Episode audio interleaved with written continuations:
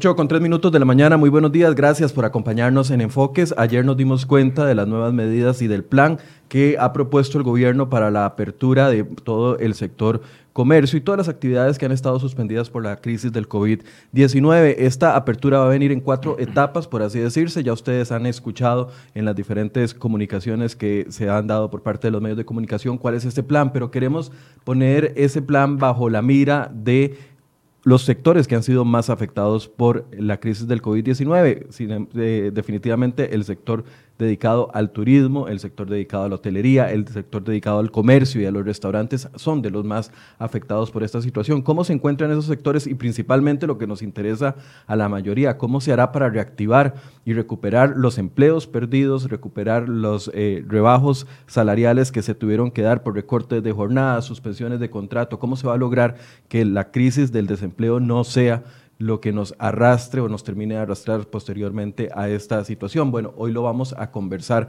con los sectores, pero antes quiero recordarles lo que se anunció ayer para los próximos 15 días, que empezaría a aplicar a partir del 16 de mayo hasta el 31 de mayo y lo que anunció el gobierno fue la apertura de parques nacionales a un 50% con una entrada eh, de venta o una compra de las entradas previamente. En la parte de deportes de contacto de alto rendimiento sin espectadores, lo permite. El retiro de comida en ventanilla, los restaurantes siguen con un aforo eh, limitado entre semana y cerrado los fines de semana. Los hoteles, hay un cambio importante y es que se permite la apertura eh, a hoteles que tengan una capacidad de 20 habitaciones máximo, eso sí, utilizando el 50%. Y entre semanas se abren las playas de 8 a 5, de 5 de la mañana a 8 de la mañana y se permiten las actividades físicas recreativas de contacto directo. Para algunos estas medidas no eran lo que se esperaba, para otros esperaban más o que está, los que están programadas para la segunda, tercera y cuarta etapa se adelantaran un poco. Incluso la Iglesia Católica habló de esto el día de ayer. Vamos a conversar con los sectores y para eso se encuentra conmigo don Jorge Figueroa, vicepresidente de la Cámara de Restaurantes, a quien le doy los buenos días. Gracias, don Jorge, por estar acá con nosotros. A usted por la invitación, muchas gracias y a todos los que nos acompañan. Gracias. Y don Javier Pacheco de la Cámara Costarricense de Hoteles. Muchas gracias, Michael. Buenos días. Buenos días. Bueno, ya habíamos comenzado a conversar y yo quería partir del punto de la afectación, porque todas las semanas sabemos que para algunos... Eh, un día cerrado no significa mucho, un día de, de, limitaciones más no significa mucho, pero para otros sectores un día marca la diferencia o va marcando la diferencia de lo que se están proyectando. Hasta el momento, eh, tal vez empecemos con don Javier, ¿cuál es el balance de la situación en el sector hotelero? Bueno, el, balance es negativo. Este, estamos ante una situación, eh, ya lo hemos hablado mil veces, una situación sin precedentes. Eh, llevamos más de 60 días de que se apareció el primer caso de COVID. Desde ese momento, eh, a principios de marzo, se nos empezaron a venir todas las ventas para abajo. Eh, y podríamos decir que a partir del primero de abril fue cuando oficialmente casi que todo quedó cerrado. Entonces estamos a 45 días de temporada cero. el efecto de todo esto es que tenemos el 90% o un poco más de la infraestructura turística cerrada este, tenemos al 100% del personal, estamos hablando aquí de 211 mil, 220 mil personas afectadas que en este momento están bajo algún tipo, ya sea de reducción salarial, de suspensión salarial o hasta de despidos. Estamos hablando de personas contratadas directamente por la hotelería, no estamos hablando de empleos indirectos, operadores de tours, etcétera, etcétera. Estamos hablando del sector turismo. En el sector turismo en general, eh, el dato que manejamos es de 211 mil, 220 mil le subo a 220 por, por, un, un, tema que el, de, del último año y lo que ha sucedido. Este, pero lo, la estadística es 211 mil directos y 600 mil indirectos. Tenemos que recordar que el sector turismo tiene una cadena de valor muy importante. Entonces, lo que sucede en turismo trae un encadenamiento en, en, transportes, o sea, turismo son transportes, agencias, hoteles, restaurantes, y luego viene un encadenamiento donde viene agricultura, alimentación, en fin, una serie de trabajos adicionales y por eso en indirectos llegamos hasta 600 mil. Ahora, ¿cómo se ha comportado el desempleo en el sector? Bueno, el desempleo, lo que ha venido sucediendo hasta, hasta el momento es que la gran mayoría de, por lo menos en, la parte hotelera, ha tratado de ser lo más solidario posible. Eh, en realidad en el sector completo. Solidario me refiero a que lo que se ha tratado es de evitar el despido masivo y tratar de trabajar con la flexibilidad que existe laboral hoy en día por medio de reducciones salariales o suspensiones salariales. Ahora, estas son medidas que tienen un, tiempo limitado. Este, el, poder mantener o ayudar al sector con solamente suspensiones o con solamente reducciones no necesariamente es sostenible con el tiempo. Por eso es que estamos en un estado de emergencia, porque la crisis nuestra, cuando esto empezó, esto ha variando. Cuando esto empezó, todos dijimos, abrimos el 12 de abril y todos pensamos en tres meses. Y la mayoría de las medidas que tomó el gobierno son de tres meses. La realidad es que la afectación y lo que nosotros estamos viendo para nuestro sector es una afectación de 18 a 24 meses como mínimo. Y de ahí vamos todavía. Entonces, ¿qué es lo que está sucediendo? Las medidas que tenemos hoy en día de tres meses evidentemente no son suficientes tenemos que ver cómo vamos a ayudar al sector para que realmente el sector pueda reabrir en los próximos, por lo menos de aquí a fin de año, y poder mantenernos para que cuando el turismo vuelva, realmente la plataforma existente turística esté ahí presente. Una, una pregunta más en este eh, punto. Las, eh, las personas ligadas en, en, ese, a ver, se tiene la contabilidad de las personas que están directamente relacionadas a las planillas de los hoteles, etcétera, etcétera, pero cuando hablamos de esos 600 mil personas o, que alcanza la cadena de valor, eh, ¿qué más estamos hablando? Estamos hablando de agricultores, estamos hablando de pescadores, estamos hablando de personas que proveen la alimentación a los hoteles. ¿De qué estamos hablando específicamente? En, absolutamente, lo que usted acaba de decir, toda la cadena alimenticia eh, para decirlo así, eh, todo de agricultores, pescadores, todos ellos son, veámoslo, veámoslo de una manera, el país tiene 5 millones de turistas, de, de, de, costarricenses, y tenemos 3 millones adicionales que son, que son eh, turistas. Y a todas estas personas están comprando servicios dentro del país. Entonces, cuando esa persona viene y está dándole la vuelta al país, está usando restaurantes, está usando hoteles, está usando tours, está usando transportes, se está alimentando, este, está utilizando servicios de comunicación, está utilizando todos los servicios que ofrece el país, como cualquier costarricense que estamos aquí. Entonces la cadena de valor es muy grande. Y algo muy importante, el sector turismo es a lo largo y ancho del país. Entonces no es que, está, no es, que es un sector el que se ve beneficiado. El turista se queda durante 12 días y visita, le da la vuelta al país. Entonces está generando ingresos en, en las zonas rurales de menores poblaciones y de pobreza más alta pesó que haya caído esta pandemia en los meses de marzo y abril? ¿Pesó de manera distinta? Bueno, hubiera pesado de Para el sector específico. Pero claro, que pesó muchísimo. La, ocupación promedio del país anda alrededor de un 65%, tal vez un poquitito menos cuando hablamos anualmente. Pero los primeros tres meses posiblemente estamos hablando de ocupaciones de 90% y el resto del año eh, hay una variación donde es mucho más baja. Entonces, evidentemente, que nos haya afectado en el mes de marzo en, realidad desde febrero ya se empezaron a dar algunas cancelaciones, pero el mes de marzo fue el más afectado, pues tiene una afectación muy importante. Y, peor aún, eh, para, para efectos de recuperación, pensar en una recuperación cuando estamos entrando en la temporada más baja, estadísticamente más baja, va a ser mucho más difícil. Don Jorge, un panorama también del sector restaurantero. Vea, en el sector antes de... Eh, veníamos saliendo todos de la crisis del año pasado de las huelgas Creo que eh, en el sector turismo eh, empezamos el año muy entusiásticamente. En el sector restaurantero estábamos viniendo hacia arriba, lento pero seguro. Y cae esto, ¿verdad? Y esto afecta aproximadamente 200, 119 mil negocios de gastronomía en el país.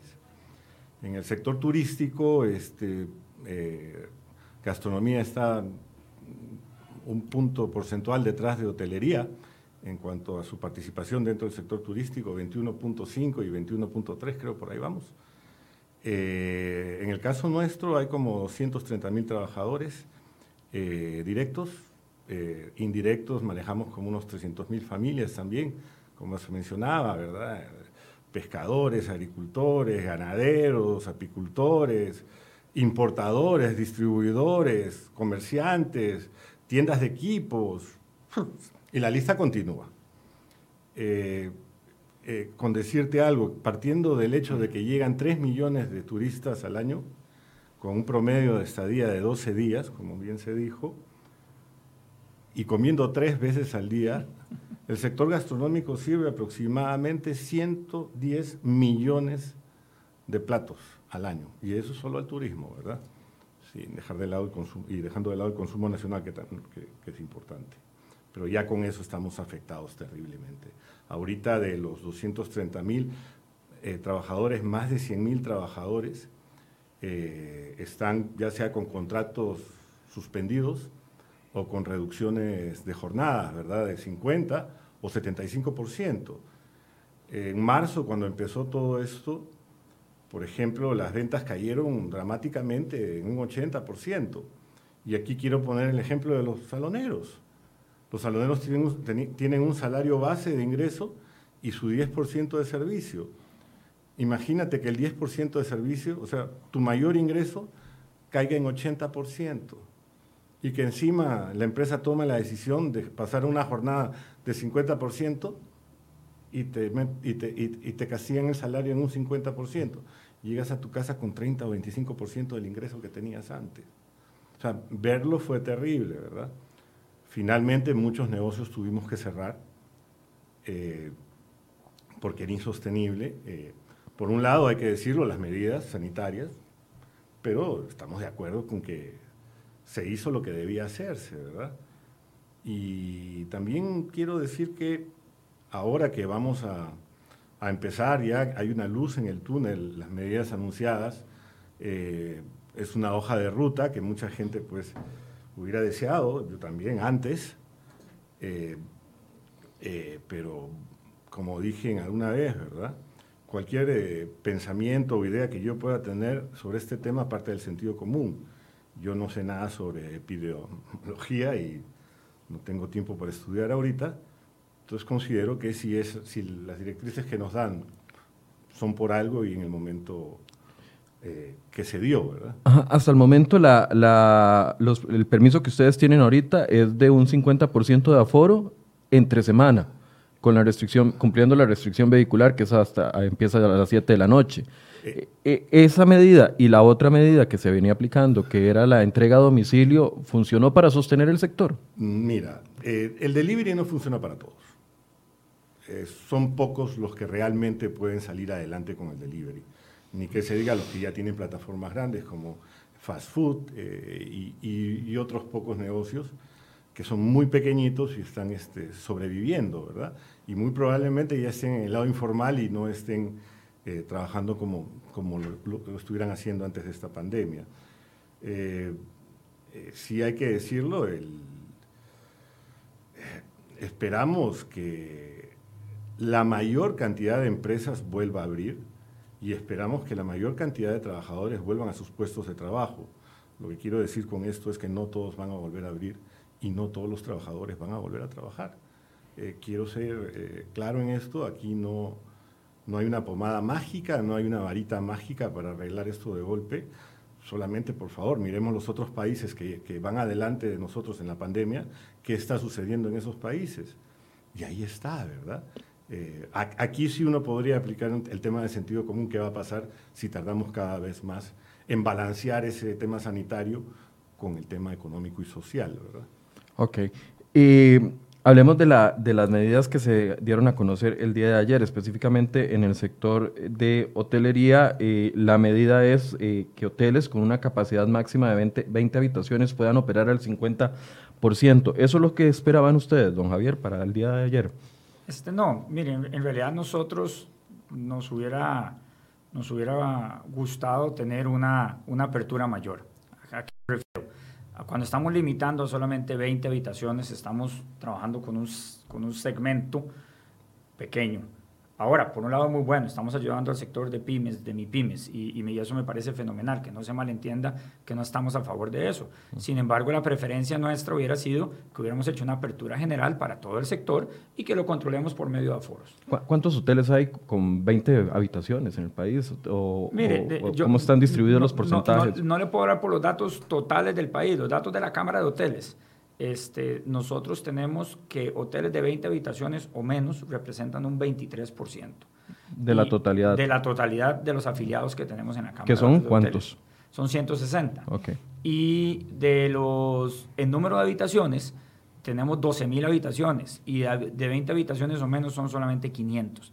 Entonces, el número de hoteles es un 23, pero el número de habitaciones que representan es apenas un 4.2, 4.3%.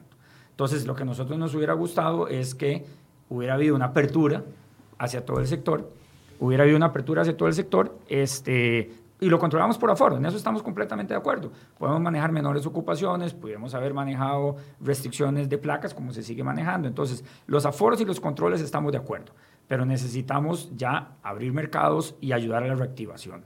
Eh, las piscinas no están abiertas todavía, las playas no están abiertas. Bueno, vamos a ver, están abiertas de 5 a 8 de la mañana. Este, nosotros creemos que las playas se pudieron haber abierto bajo bajo controles estrictos, pero por lo menos que estén abiertas durante todo el día. Eh, eso hubiera facilitado y ayuda mucho más a la reactivación.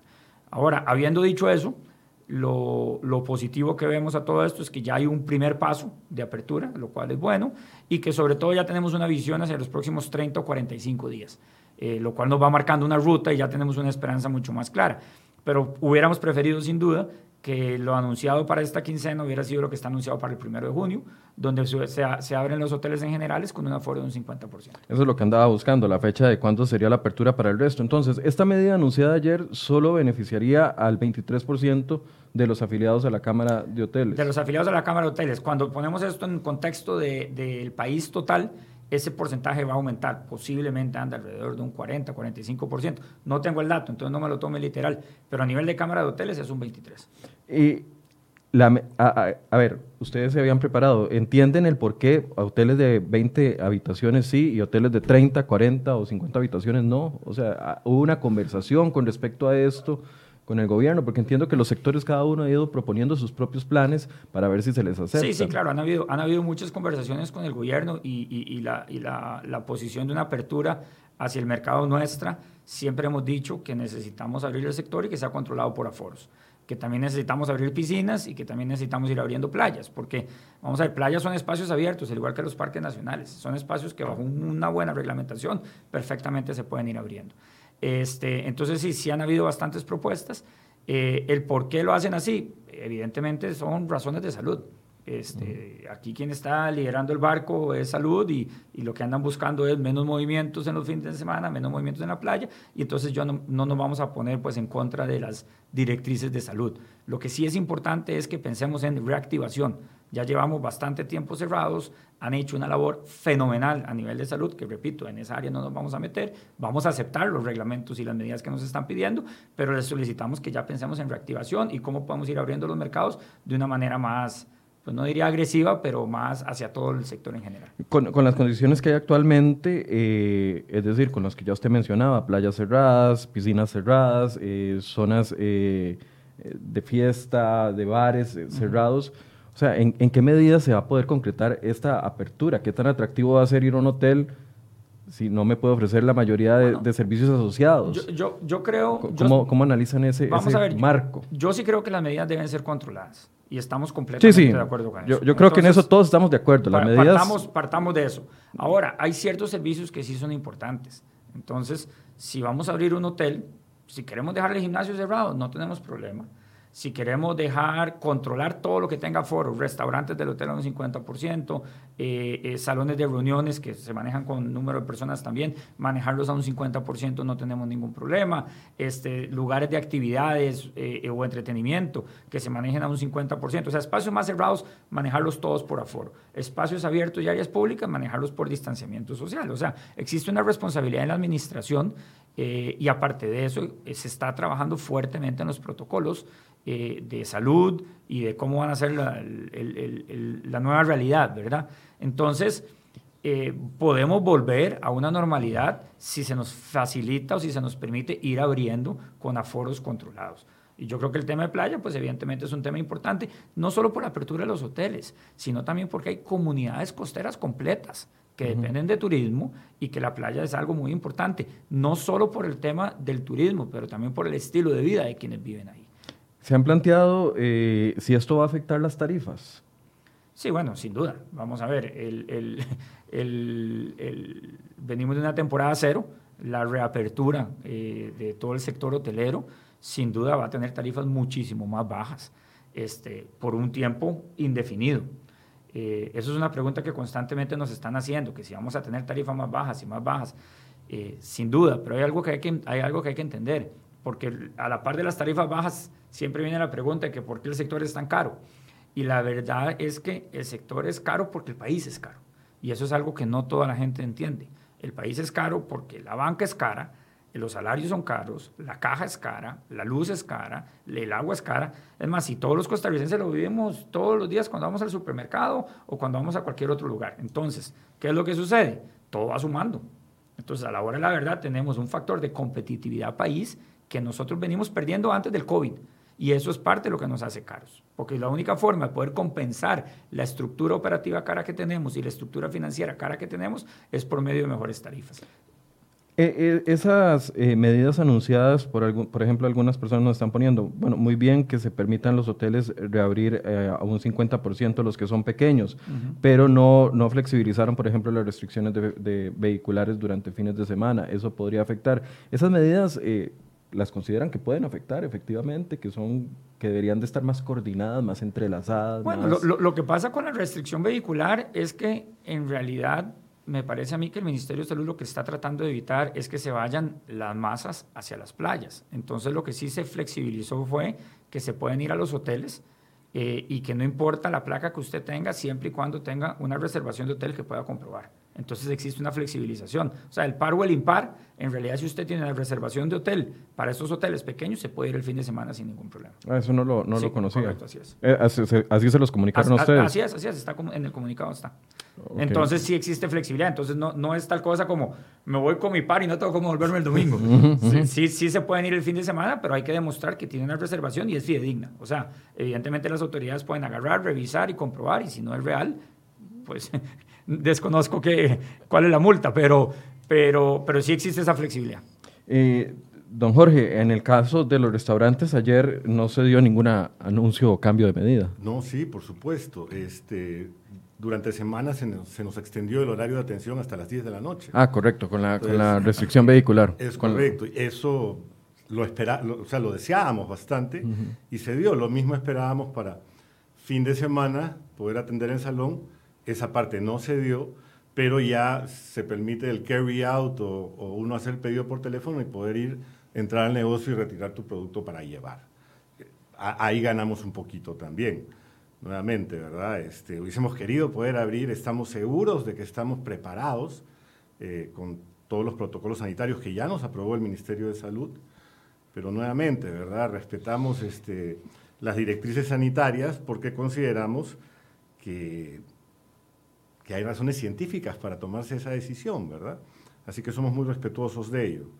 Eh, y nuevamente, ¿no? no quiero dejar de mencionar que todas estas cosas que venimos haciendo por parte del gobierno, por parte del sector privado y por parte de la población en general, es que todo el mundo está hablando de Costa Rica ahorita, que si bien ya Costa Rica era muy famosa por su sector turístico y, y el tema de la sostenibilidad, pues esos dos factores se van a potenciar muchísimo con lo que estamos haciendo en Costa Rica. Y eso eventualmente cuando se abran los aeropuertos, he visto estadísticas que han sacado en Estados Unidos, mucha gente habla de venir a pasar la Navidad al Caribe. Y, si miras Centroamérica, Caribe, lo primero que van a pensar es Costa Rica, ¿no? Y, esperemos que así sea, ¿verdad? Eh, como, como digo, con las medidas que se han dado ahorita, pues hubiésemos querido más, pero ahí vamos, ¿verdad? Nos vamos acoplando y esperamos ver en los prontos, en los prontos días eh, negocios volviendo a abrir puertas, negocios generando más, más dinámica, pero eh, eh, hay medidas por parte del gobierno, quiero ser claro en esto, ¿verdad? Las medidas del gobierno nos van son como, como si fuésemos un enfermo de COVID y que nos entramos a la UCI y nos dan un respirador y nos brindan oxígeno. Pero eso ayuda. Pero determinante va a ser el paciente. ¿Qué hace el paciente, verdad? ¿Qué hace el empresario? Tiene que salir adelante y para salir adelante necesitamos financiamiento.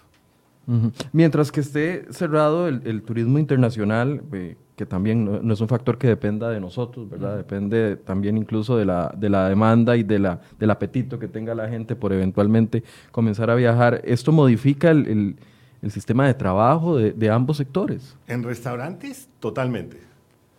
Eh, muchos no, no, podremos hacer lo que hacíamos antes. Vamos a, a tener que cambiar, como te digo, ¿verdad? El tema de, de precios va a ser fundamental antes habían negocios que no se basaban en precio, se, se basaban en mera calidad y la gente estaba dispuesta a pagar por esa calidad. Bueno, e, e, eso va a variar por, un, lapso que tampoco sabemos, porque esto es nuevo y no, no tenemos una bola mágica, pero fácil por un año o más eh, va a ser bien rudo. Entonces vamos a tener que trabajar basados en precio. El tema de eh, la situación económica de las empresas. Eh, el gobierno anunció 900 mil millones eh, en préstamos. Ayer teníamos acá a la ministra de Planificación, Pilar Garrido, que le preguntábamos cómo va a materializarse esos créditos y cómo se va a lograr que eso se traduzca en recuperación de las empresas, recuperación del empleo, que claramente es lo que eh, nos preocupa como, como colectividad, la recuperación de, los empleos perdidos. Y ella nos decía, bueno, lo que vamos a apostarle es a que los bancos públicos ablanden los perfiles de riesgo. Eh, con esto lo que quería decir es que no se tomara en cuenta la situación actual, las deudas que han acumulado durante los últimos dos meses o las, las posibles quiebras, etcétera, etcétera, los panoramas económicos que han vivido las empresas, sino que se tomara en cuenta la situación económica que tenían las empresas previo al COVID-19. El acceso al crédito, lo, lo, ven como, como la tabla salvamento y cuáles son los pros y contras que hay que vencer para llegarle. Sí, claro. El, el, el tema de acceso a crédito es la clave de todo esto, porque si hacemos un análisis de cuál es la situación nuestra, Turismo está afectado por los próximos 18 a 24 meses. De aquí a fin de año, asumiendo que abrimos fronteras el 15 de junio, solamente la conectividad, empezar a traer los vuelos, empezar a generar conectividad, puede ser que tengamos unos primeros vuelos con cierto volumen, pero la, la, la pura limpia verdad es que nosotros estamos proyectando ocupaciones de 5, 10, 15% aquí a fin de año, si nos va muy bien. Entonces, ningún negocio se va a poder mantener bajo esas condiciones. Estamos calculando que la próxima temporada alta no es una temporada alta, va a ser una temporada media. Entonces, realmente estamos viendo una recuperación del sector hasta el primer trimestre del 2022. Entonces, con ocupaciones bajas o con ocupaciones medias, ¿cómo se va a mantener el sector? No hay forma. La única forma que el sector se mantenga es, y la única forma que el sector pueda ayudar y contribuir a la sociedad manteniendo empleo de alguna forma, es por medio de una reestructuración completa bancaria. Si no tenemos una reestructuración completa bancaria, si no tenemos acceso a capitales, si no nos salimos del esquema con el que trabajamos hoy, entonces el problema va a ser muy grande, porque simplemente no hay cómo salir. Y si, y si a nivel bancario, sí, evidentemente tenemos que analizar pre-COVID cuál es la condición en la que estaban los negocios para que se puedan ayudar, pero tenemos que flexibilizarnos en todo. Si ya nos anunciaron 900 millones que no sabemos cómo funcionan, no sabemos para cuándo están, no sabemos cuáles son las condiciones, estas condiciones las ocupamos para ayer. El sector ya está con hambre. ¿Y, qué es lo que sucede cada vez que no tenemos el acceso al capital? Van a haber más cierres y van a haber más despidos. Si tenemos acceso al capital, vamos a extender el periodo, vamos a ayudar. Entonces, y ojalá podamos a poder hacer que la gente pueda mantenerse y volver a abrir. Pero esa es, esa es la realidad. Nosotros, nosotros necesitamos reestructurar completamente necesitamos salirnos del canasto. Esos 900 millones que tenemos, sé que son para el sector, para todo el país. 900 mil. 900 mil, perdón. Entonces, de ese, de, ese, de ese número, ¿cuánto es para turismo? ¿Cuánto es para el otro sector? ¿Cuánto es para el otro sector? No lo tenemos claros. Y si los bancos ya tienen, por, por lo menos en el sector turismo, si ya los bancos tienen a un montón de negocios donde ya tienen todo su perfil, ya tienen su estadística, ya tienen su análisis, entonces solamente cambien las condiciones con estos, con estos 900 mil millones nuevos. Pero si se van a poner a hacer análisis, si se van a poner a hacer proyecciones, evidentemente esto no va a funcionar para el sector turismo. Nuestra proyección a futuro es 10% ocupación si nos va bien. Entonces, vamos a ser los últimos en la fila, vamos a ser los del riesgo más alto y esa solución no nos funciona a nosotros. Eh, don Jorge planteaba eh, un panorama porque yo le, le decía a, a doña Pilar ayer, o sea, ¿qué es flexibilizar o ablandar el tema del riesgo? Porque usted me decía, bueno, hay empresas que en solamente dos meses ya han acumulado deudas de 40 millones y no tienen cómo pagarlo. O sea, no es flexibilizar el perfil de riesgo, es casi que cambiarlo completamente, hacer una nueva categoría de perfil de riesgo. Mira, flexibilizar el criterio de riesgo, pues es una forma bonita de decir algo cuando no tienes la carnita, ¿verdad? Pues, ¿Qué significa eso? Sí, flexibilizar puede ser a un extremo, a la mitad de camino o un grado nada más. Eh, no, no, lo que necesitamos es que quede bien claro que nos van a dar créditos a largo plazo, porque esto es un problema. Señores, esto es como una guerra. El país está arruinado. El sector turístico eh, eh, es el batallón que más muertos tiene. Hay que ser claro, hay muertos, hay negocios que no vuelven a abrir. Y hay negocios que van a intentar abrir y no van a salir adelante. Y con todo el tema de desempleo. Entonces, número uno, necesitamos eh, financiamiento de largo plazo, de tal manera que eh, podamos enfrentar e, esas mensualidades. Ahora, con el tema de las mensualidades vienen dos temas, ¿verdad? La tasa de interés. Y la tasa de interés tiene que ser ridículamente baja. No podemos seguir trabajando con las tasas de interés que se trabajan ahora. Para eso está el sistema de banca de desarrollo, esperamos, ¿verdad? O, o que bajen más las tasas. Pero lo más importante es el periodo de gracia. Si a mí me prestan plata hoy día y el próximo mes tengo que pagar la primera mensualidad, pues mi respuesta es, ¿me estás bromeando? O sea, no vamos a tener liquidez, no va a haber flujo de caja para hacer eso. Si apenas vamos a subsistir con la planilla, pagando caja, pagando proveedores, pagando alquileres e impuestos probablemente, si es que también no, nos ayudan por ese lado con la parte tributaria, eh, no, no, podemos salir adelante con el banco. Entonces el banco tiene que darnos un año de, un año de gracia, mínimo.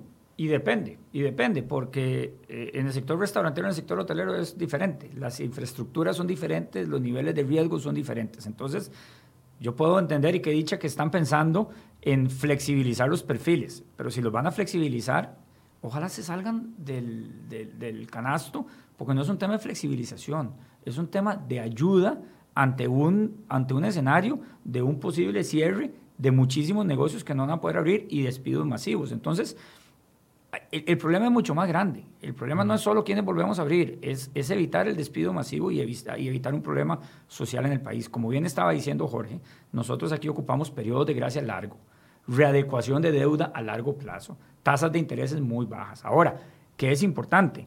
Esto se ocupa para ayer no para mañana. Que el gobierno nos esté anunciando una medida la semana pasada y pase no sé cuánto tiempo que nos digan cómo va a funcionar, eso no nos sirve.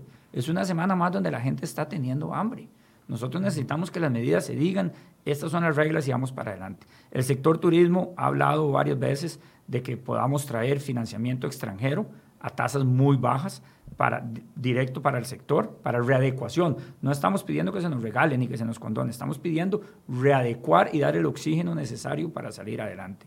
Hemos pedido acceso a la banca de desarrollo. La banca de desarrollo está sentada en un montón de plata hoy en día, a, que ya está a largo plazo y a tasas mucho más bajas. Ahí tenemos acceso a capital de trabajo inmediato. Eso es una decisión que se puede tomar de hoy a mañana. Claro, pero es que ahí es donde... quiero, quiero, quiero hacer un hincapié en algo que mencionó Javier. Que quede claro, ¿verdad? El sector privado y el sector turístico en particular, hotelería y gastronomía, no estamos pidiendo que nos regalen algo. Nada, nada estamos pidiendo que nos regalen. Lo que estamos pidiendo es que generen las condiciones para, que los empresarios vuelvan a abrir puestos de trabajo, vuelvan a dinamizar la economía, como bien hablamos un comienzo. Esa plata que, nos, que, viene vía financiamiento, eso no, no, va a la cuenta de banco de la empresa, e, eso es para pagar para pagar proveedores, para pagar alquileres, pagar planillas, pagar cajas. Esa, ese financiamiento es un factor de dinamizador de la economía fundamental.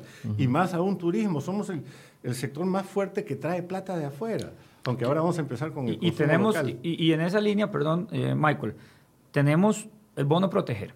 A la semana pasada el sector solo había recibido un 2% del sector solamente había recibido el bono proteger. El otro 98% no lo había recibido. Tenemos datos de que este fin de semana ya se empezó a recibir un poquito más, pero la semana pasada solo un 2%. Y fuimos los primeros en levantar la mano y decir, aquí tenemos una crisis. Entonces, el bono proteger también, ahora no lo tenemos claro, se está pagando en mayo, si ahora va a ser mayo, junio, julio, o si se va a terminar en junio como se anunció la primera vez. Entonces, hay incertidumbre. Entonces, lo que nosotros necesitamos es tener las reglas claras. Si el bono proteger, estamos ante una crisis que no es de tres meses, estamos ante una crisis de 18 o 24 meses, la mejor forma de ayudar es, evidentemente el subsidio va a tener que continuar por un tiempo más largo, pero la mejor forma de ayudar es dándole capital al sector privado para que pueda mantener el empleo. Eh, quería volver al tema de los 900 mil millones porque cuando el, el, lunes lo anuncia la ministra, la gran pregunta de todo el mundo es de dónde se sacó el gobierno 900 mil millones para inyectar a la economía, porque eso era lo que decía el comunicado de prensa. Ya después, consultando, nos dimos cuenta de que no era ninguna inyección, sino que son fondos que ya en otras ocasiones han estado disponibles para colocarse y las empresas no han podido acceder a ellos por las trabas burocráticas o por o por las condiciones o por la exigencia de garantías hipotecarias, etcétera, etcétera. Pero ya la ministra nos decía ayer, 40% de ese dinero viene de lo que se puso a disposición con la reducción del encaje mínimo legal por el Banco Central hace algunos meses y que nunca se logró colocar. Y otra parte viene de los planes de salvamento que tampoco se colocaron. Eh, con esto lo que quiero decir es que quiero ahondar en el tema de las condiciones. Ya ustedes hablaron de... Eh, eh, créditos a largo plazo, tasas muy diferenciadas, periodos de gracia. ¿Qué más debería de considerarse para que las eh, empresas puedan acceder a este crédito y no terminar quebrando como lamentablemente ha sucedido? Antes de eso, incorporo a la conversación a don Julio Castilla, quien es de la Cámara de Comercio de Costa Rica, primero para una valoración, don Julio, de lo que se anunció el día de ayer y también para que nos aporten este tema de los créditos. Buenos días. Bueno, muy buenos días. Un saludo a Jorge y a Javier, que ahí los escucho. Gracias, don Julio. Saludos. Saludos. Bueno, a ver, nosotros en la Cámara de Comercio vemos positivo el anuncio de ayer en el sentido que finalmente nos da una ruta clara de qué podemos esperar en los próximos dos meses, que era uno de los llamados que le decíamos a, al gobierno de que nos diera señales claras. Eh, lo que sí nos ocupa nada más es nosotros en, los negocios tenemos lo que son indicadores de gestión. Bueno, ¿cuáles son sus indicadores de gestión o qué podemos esperar si, si hay más contagios? O ¿cuáles son las medidas que tomaría el gobierno para echar para atrás si sucede un aumento? En fin, lo que quisiéramos tener una claridad, cuáles son esos indicadores que harían que cambie las medidas y echemos para atrás para poder tener eh, claramente entre todos los sectores eh, un, un, mapa de, qué podría suceder si, si echamos para atrás, eh, si, aumentan los contagios. Eso, es un tema que es importante para nosotros tenerlo muy claro y así se lo hemos dicho.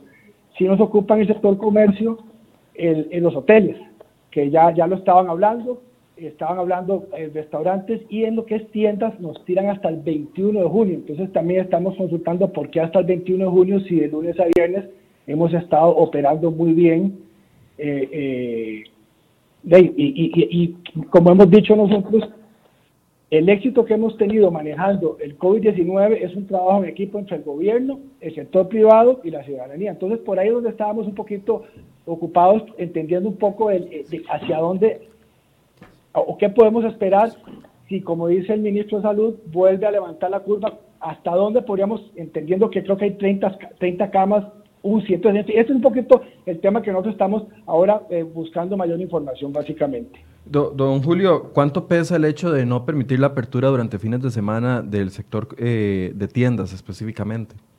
Es, es importante. Y nosotros eh, desde vemos positivo, obviamente, que vayamos hasta las 10 de la noche. Eso, eso es muy positivo porque da oportunidad ya cerrar las tiendas un poco más tarde.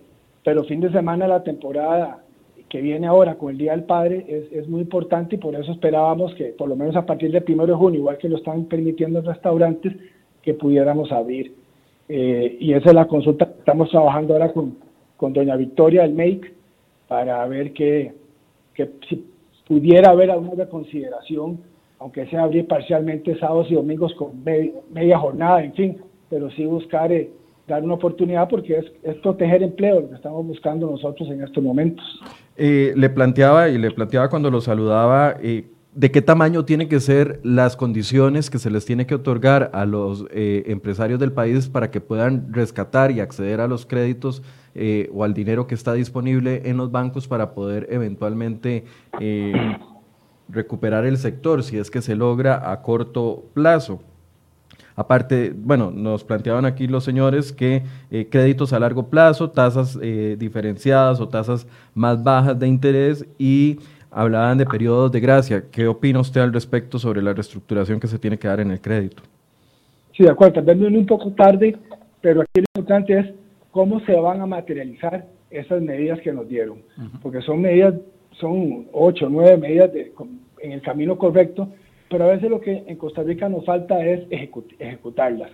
Entonces, estos 900 millones ya entendimos que vienen de un tema de encaje, que ya los bancos tienen la plata, pero el mayor reclamo que tenemos en el sector comercial es que más bien los que tienen crédito, las tasas han aumentado, y, los, y las pymes, que en este país, no sé si es un dato que no sé si ustedes manejan, pero el 73% de las empresas de este país formales tienen menos de 5 empleados el, 20, el 25% de las empresas de este país son, eh, perdón, el, el, de, a 30, menos de 30 empleados, el 95% de las empresas. Entonces, estas están sufriendo mucho. Entonces, lo, que nosotros estamos es, díganos, pero busquemos medidas concretas y tiempos, porque hoy estamos en un sentido de urgencia. Cada día que pasa, se cierran más empresas. Entonces, todas las medidas, y, y que la Cámara de Comercio nos, vamos, nos estamos reuniendo precisamente para pedirles en temas de cargas sociales, qué nos van a ayudar en los bancos, cómo nos pueden ayudar concretamente. O sea, yo creo que escuché a Javier hablando de que extender créditos, o no sé si fue a Jorge, ese tipo de medidas son las que necesitamos hoy, pero sentarnos ya con la banca, que cuando dicen que han reestructurado, lo que han reestructurado son tarjetas de crédito. Necesitamos créditos a, a lo que es el sector privado, que hoy es el que está sufriendo y necesita esas extensiones. Cada vez que hay una crisis económica nos recetan la banca para el desarrollo, digo, como soluciones, y es que eh, eh, hay que decirlo. Y llevo años escuchando banca para desarrollo ante cualquier problema que presente algún sector, recetan banca para desarrollo. ¿Cuáles son las trabas de banca para el desarrollo? Bueno, no, es lo mismo lo que van a aplicar el Banco Nacional, el Banco de Costa Rica y, el Popular si se, si se concreta la, la, la incorporación a lo que puede otorgar banca para el desarrollo, desarrollo que tiene un mayor control por parte del Estado. Sí, mire, Banca de Desarrollo nació como ayuda para las pymes y las MIPYMES. Entonces tiene una estructura que está montada para un perfil de empresas y con capitales limitados. Lo que pasa es que está sentado sobre, sobre cantidades de dinero muy importantes que ante una emergencia como la que tenemos, no, hay, no es un tema de darle el acceso bajo las condiciones que lo regulan. Lo que tenemos es que cambiar la regulación para que se le pueda dar acceso a mucho más empresas, a empresas medianas, a empresas grandes o bajo otras condiciones. Em, empezando porque la banca de desarrollo pide, está pidiendo garantías reales hoy en día y entonces solo eso complica toda la situación. No estamos diciendo que se le regale la plata a todo el mundo, jamás, pero necesitamos poder tener acceso. Hay, algo que hay que dejar muy claro y, lo acaba de decir eh, Julio. Este, hay un sentido de urgencia. Hay un sentido de urgencia. Cada día que duramos más, las empresas van a cerrar y va a haber más desempleo. Y hay un sentido de urgencia no para que las empresas sean exitosas, hay un sentido de urgencia para poder mantener empleo y para poder hacer que las empresas puedan volver a abrir. O sea, aquí no estamos hablando de, ayudar a unos, aquí estamos hablando de que es, es cuestión de tiempo. Los pequeños, los medianos y los grandes es, unos cierran en 30 días, otros van a cerrar en 6 meses, pero todos van en la misma línea. Entonces, nosotros necesitamos, con un sentido de urgencia, poder tener medidas claras que nos lleven a decisiones concretas. Si nosotros tenemos una banca de desarrollo que está llena de plata, y nos acabamos de dar cuenta que estos 900 mil millones, por las razones que sean, están ahí alcanzables, ¿por qué hemos durado tanto en poder tomar decisiones sobre esta plata? Estas son decisiones que debimos haber tomado hace 15 días o 3 semanas, o ya las reglas deberían estar claras. Entonces, ese es el problema que estamos teniendo. La incorporación de un fondo de garantías, que fue otro de los puntos que tocó doña Pilar el día de ayer, ¿ayudaría en algo para poder tener acceso al crédito? Eh, todo suma, ¿verdad? Pero como bien decía Javier, en Banca de Desarrollo hay, hay dos dos, dos barreras ahí. Una es la tramitología, o sea, eh, hacer el expediente para, para valorar tu, tu, solicitud de crédito es, es una odisea, es casi kafkiano. Y, otro, y el otro tema, que es el más, el, más complicado, es el tema de la garantía. O sea, piden garantías reales. ¿Qué significa eso? Que tengo que hipotecar la choza, que tengo que hipotecar el departamento, o no sé si, o prendar el carro o alguna maquinaria y si no la tengo, si soy un pequeño negocio, entonces no, no califico, ¿verdad? Por ese lado, pues sí, si podemos evitar pedirle, porque la mayoría de negocios son MIPIMES y pymes, pedirles garantías reales, y, hay otra forma que, permita que ellos accedan a esos fondos, porque... Avales. avales. hay muchas formas que históricamente han funcionado y, que han hecho que el comercio crezca. Entonces están ahí nuevamente para volver a mirar atrás. Pero sí, es fundamental que la parte del financiamiento se aclare a la brevedad posible cómo se va a hacer, cuál va a ser ese plazo de gracia, cuál va a ser ese plazo del contrato de crédito, cuáles van a ser esas tasas de interés, qué documentación le van a pedir a uno, porque yo entiendo que si necesitan un poco de información respecto a mi performance o comportamiento económico del año pasado, de los últimos meses, pues se prepara y se entrega, ¿verdad? Eh, por ahí sí hay que saludar, eh, celebrar la, eh, la noticia del gobierno de las 114 instituciones que van a modificar sus, sus procedimientos. los 114 trámites. es fabuloso que ahora muchas cosas se van a manejar por declaración jurada y no, no llenarnos de papeles. Y también hay que decirlo que parte de esta situación, sí yo veo algo positivo en esa línea y es que cuando salgamos de esta pandemia y las cosas se regularicen, la mayoría de las gestiones en el sector público van a ser digitales. Ya no vamos a ver ese montón de gente haciendo filas y gastando plata y tiempo en trasladarse a oficinas. Entonces, sí, ahorita lo urgente, si bien hay otras cosas que también requerimos, que es como, por ejemplo, el bono proteger, definitivamente eso está, está muy lento. Está muy lento y eso hay que acelerar. Eh, antes de darle la palabra a don Julio, eh, don Javier se tiene que retirar, pero quiero darle un, par de minutos para un cierre desde el sector hotelero y también preguntarle por el tema del IVA en el sector hotelero, que es algo que ustedes han estado también pidiendo que se retrase ese ingreso. Sí, mire, en, relación al IVA, en relación al IVA, vamos a ver, el, el, IVA, los hoteles ya pagamos el impuesto de ventas tradicionalmente. Con la, con la, vigencia del nuevo plan fiscal, lo que, lo que terminó es de poner el IVA a los otros sectores dentro del turismo en general. Eh, para eso existía un transitorio que comienza el primero entraba en vigencia ahora el primero de julio, empezando con un escalonado donde este año es un 4%, luego va a ser un 8% y ahí va sucesivamente. Este, la, el, proyecto lo presentó el, diputado Thompson, este, con conversaciones obviamente con el sector privado, y lo que se está pidiendo simplemente es un transitorio. Lo que se está pidiendo es atrasen un año más. ¿Por qué? Porque hay dos razones directas. Número uno, estamos encareciendo el producto internacional y número dos, no hay flujo de caja para pagarlo. Entonces, un transitorio pareciera tener toda la lógica y todo el sentido del mundo. Este, no se está pidiendo que se elimine, se está pidiendo que se pase por un año mientras pasa esta crisis. ¿Y ven ambiente político para que se apruebe en un mes y 15 días? Pues evidentemente no, porque el, Poder Ejecutivo lo retiró en menos de tres, de, de tres horas de cuando se presentó. Entonces, eso es un mensaje que el Poder Ejecutivo nos está dando al sector turismo de no apoyo al sector. Así es como lo toma el sector. Pero ahora la gente está en manos de los diputados, podrían presionar. Eh, eh, ahora sí, ahora me imagino que va a haber otro proceso. Este, eh, se están haciendo unos análisis porque ya hubo una respuesta por parte del gobierno y sé que en Canatur se está viendo mañana de qué forma pueden, pueden buscar otras posibles soluciones. Para mí hubiera sido muy sencillo pasar el transitorio por un año más y nada más, y no, no tener que llevar a más discusiones ni análisis. Es algo que que, es, un tema de flujo de caja y hubiera sido muy, muy fácil eh, poder tomar esa decisión. En fin, para poder terminar, ¿qué necesitamos nosotros? Y, sin el afán de ser repetitivo, lo número uno es mantener empleo. Para poder mantener empleo, necesitamos acceso a capitales de trabajo, a reestructuras, a capital mucho más barato y a largo plazo. Número dos, necesitamos capitales salirnos, no son ayudas de tres meses, son ayudas, estamos en un, en un, periodo de 36 a 24 meses, necesitamos reestructurar el sistema para que nos den periodos de gracia según la crisis que tenemos. Entonces necesitamos periodos de gracia que se nos vayan por lo menos a 18 meses, por lo menos, por lo menos terminemos la próxima temporada alta para ver si fue alta, que nosotros creemos que va a ser media. Y de ahí puedes poder ir, ir pagando según la recuperación del mercado. Pero si a nosotros lo que nos están haciendo hoy es que nos ayudan por tres meses y hay que empezar a pagar, solo, solo estamos agregando la bola para el final. Entonces necesitamos una solución que realmente vaya acorde a las medidas y a la situación económica que estamos, que estamos teniendo. Y por otro lado necesitamos apoyo también en todo lo que son gastos operativos.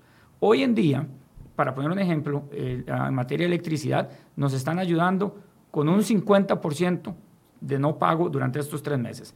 Pero a partir del 1 de julio tenemos que empezar a pagarlo. ¿De dónde? No hay plata.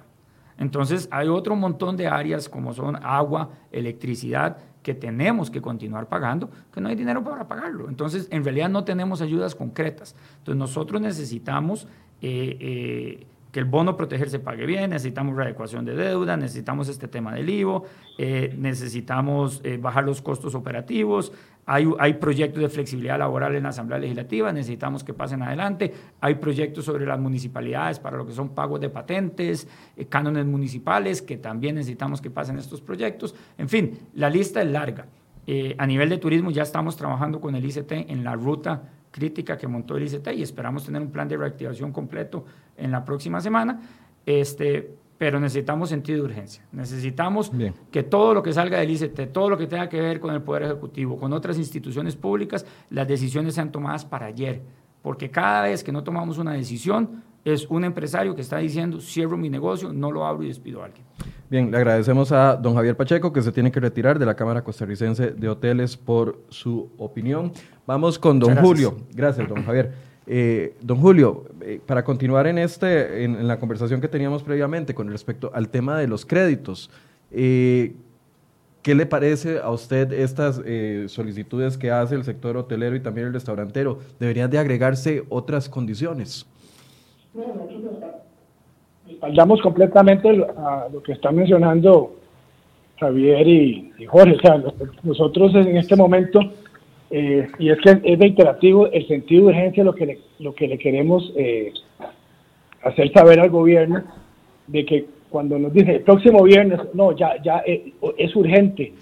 Nos, puedo poner un caso, datáfonos. Hoy las pymes que representan, o sea, las empresas que tienen 100 o menos personas o colaboradores son el 98% del parque empresarial formal de este país. Esas empresas, cuando, cuando pasa una tarjeta de crédito que necesitamos formalizar con el tema de pago de tarjeta de crédito, el 5% se lo dejan de comisión, un, banco. Entonces, ya logramos un proyecto para que el Banco Central dicte la, la, nueva tarifa que se va a cobrar, pero tiene hasta seis meses para hacerlo, porque lo haga ya y que los bancos lo apliquen de una vez. Si lo bajan a 1, 1.5%, es un alivio para cualquier comercio, ese 3.5% más que entra directo al flujo de caja de la empresa. El tema es que también cuando yo pago con tarjeta, el Ministerio de Hacienda me detiene de una vez el impuesto de ventas y la renta. Me lo hace, entonces me afecta mi flujo de caja. Hemos pedido que eso se puede aplicar de una vez. Entonces, son medidas de muy corto plazo que dan oxígeno a las pequeñas empresas, a las pymes, que son las que necesitamos proteger porque, volvemos a insistir, tenemos, de acuerdo a la última encuesta que tenemos nosotros, el 18% ya cerró puertas. Ya, el 55% ha tenido disminución de personal y el 75% dice, ya yo estoy vendiendo muchísimo menos. Entonces, es, es crítico y por ahí sabemos las buenas intenciones del gobierno y, y alabamos que el señor presidente esté consciente de lo que está sucediendo, pero ese sentido de urgencia es lo que abogamos hoy para que se apliquen rápido algunas medidas que nos ayuden a mantenernos, a mantener el empleo, que es lo que todos queremos. Eh, don Jorge, eh, no sé si quiere realizar un cierre o una conclusión. No, rápidamente, ¿verdad? Eh, ya tuvimos la ayuda con, con el tema de las suspensiones de contratos y jornadas laborales, con la caja, en alguna medida. Pero lo inmediato ahorita estamos esperando el tema de los tributos locales, patentes, licencias de licor, eh, impuesto a la propiedad para aquellos que son dueños del local. Eh, la moratoria que se eh, aprobó. Una moratoria, ¿verdad? que, todavía no ha salido eso por, para las municipalidades. No, no, sabemos cómo va a funcionar ni qué forma va a tener seguimos atentos. Se aprobó el primer debate, correcto. Entonces no ha salido todavía, no, no, podemos Tiene toda la razón. hablar sobre algo que, que, no ha sido publicado en la Gaceta todavía. Entonces, eh, por ese lado, ¿verdad? Y como bien señala Julio, el tema de los datáfonos es fundamental. Y por eso quiero, quiero repetirlo. Porque eh, la ley que salió, que le otorga al Banco Central la potestad de revisar esas comisiones en los datáfonos cada vez que pasa plástico, ya sea débito o crédito, nos cobran igual, lo cual consideramos que no es justo, porque una tarjeta de débito, la plata, con un chispazo eléctrico pasa de la cuenta del cliente a mi cuenta. Entonces la comisión debería ser casi que nada.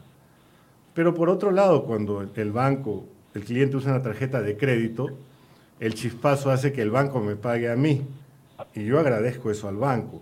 Y el banco verá cómo le cobra al cliente que consumió en mi local, ¿verdad? Y yo ese riesgo que asumo el, banco, pues yo estoy dispuesto a, reconocerle ese riesgo pagando una comisión mayor que la de débito. Pero las comisiones que se manejan ahorita fueron un arreglo de los bancos que habían hace años cuando salió la primera tarjeta y nadie ha tocado el tema hasta ahorita.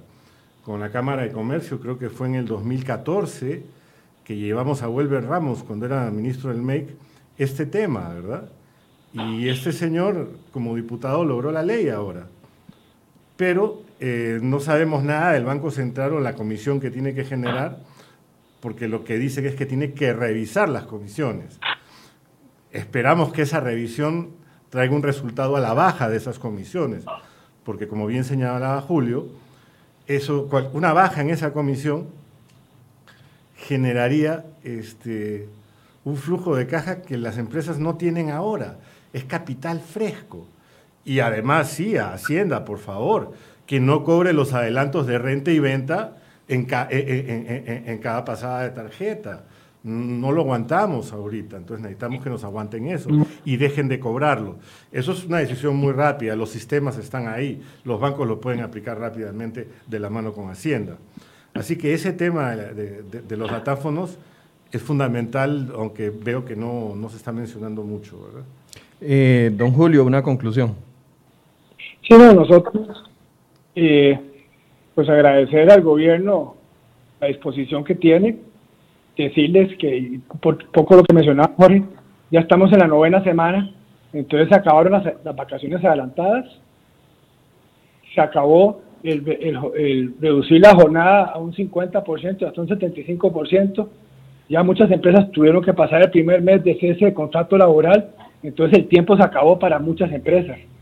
Y de ahí es que el siguiente paso es el, cierre. Entonces, eh, e, e, ese, ese es el tema que ahora queremos proponerles y estamos trabajando en cuatro o cinco medidas. Ya le mencioné dos que, que, que Jorge y yo acordamos que, que sería urgente, que podría dar ese, ese oxígeno para poder seguir sobrellevando esta crisis sanitaria que estamos teniendo con el COVID y siendo eh, muy claros que respetamos las medidas y directrices que nos ha dado el ministro de Salud y por eso decimos que ha sido un trabajo en equipo. El sector privado ha sido cumplido y, el, y los resultados obtenidos es, es, es, es, porque lo hemos hecho muy bien durante el tiempo que hemos podido operar. Ahora, ahora viene una ruta de apertura más agresiva. Eh, nosotros sentimos nada más que quedamos un poco golpeados con el tema de tiendas y gimnasios, que no, no se habla muy claramente, pero bueno, eh, ahí estamos en contacto con, la ministra de Economía para ver si podemos adelantar algo para aprovechar lo que viene el Día del Padre con los aforos limitados que ya eh, nos han indicado. Bien, le agradecemos mucho a don Julio Castilla de la Cámara Costarricense de Comercio que eh, nos atendía vía teléfono. También a don Jorge Figueroa que se encuentra acá con nosotros, vicepresidente de la Cámara de Restaurantes. Vamos a seguirle poniendo atención. Entendemos como medio de comunicación que el sector privado es el que emplea a la mayoría de personas en este país y que necesita y que es el motor clave para sacar al país del desempleo en el que está y por eso es que seguimos apoyando estos sectores y dándoles voz para que puedan eh, dar a conocer sus ideas y sus propuestas. Muchas gracias por su compañía, gracias a ambos por habernos acompañado en este espacio y los esperamos mañana a partir de las 8 de la mañana. Muy buenos días. Muchas gracias a todos. Buenos días, gracias. Gracias.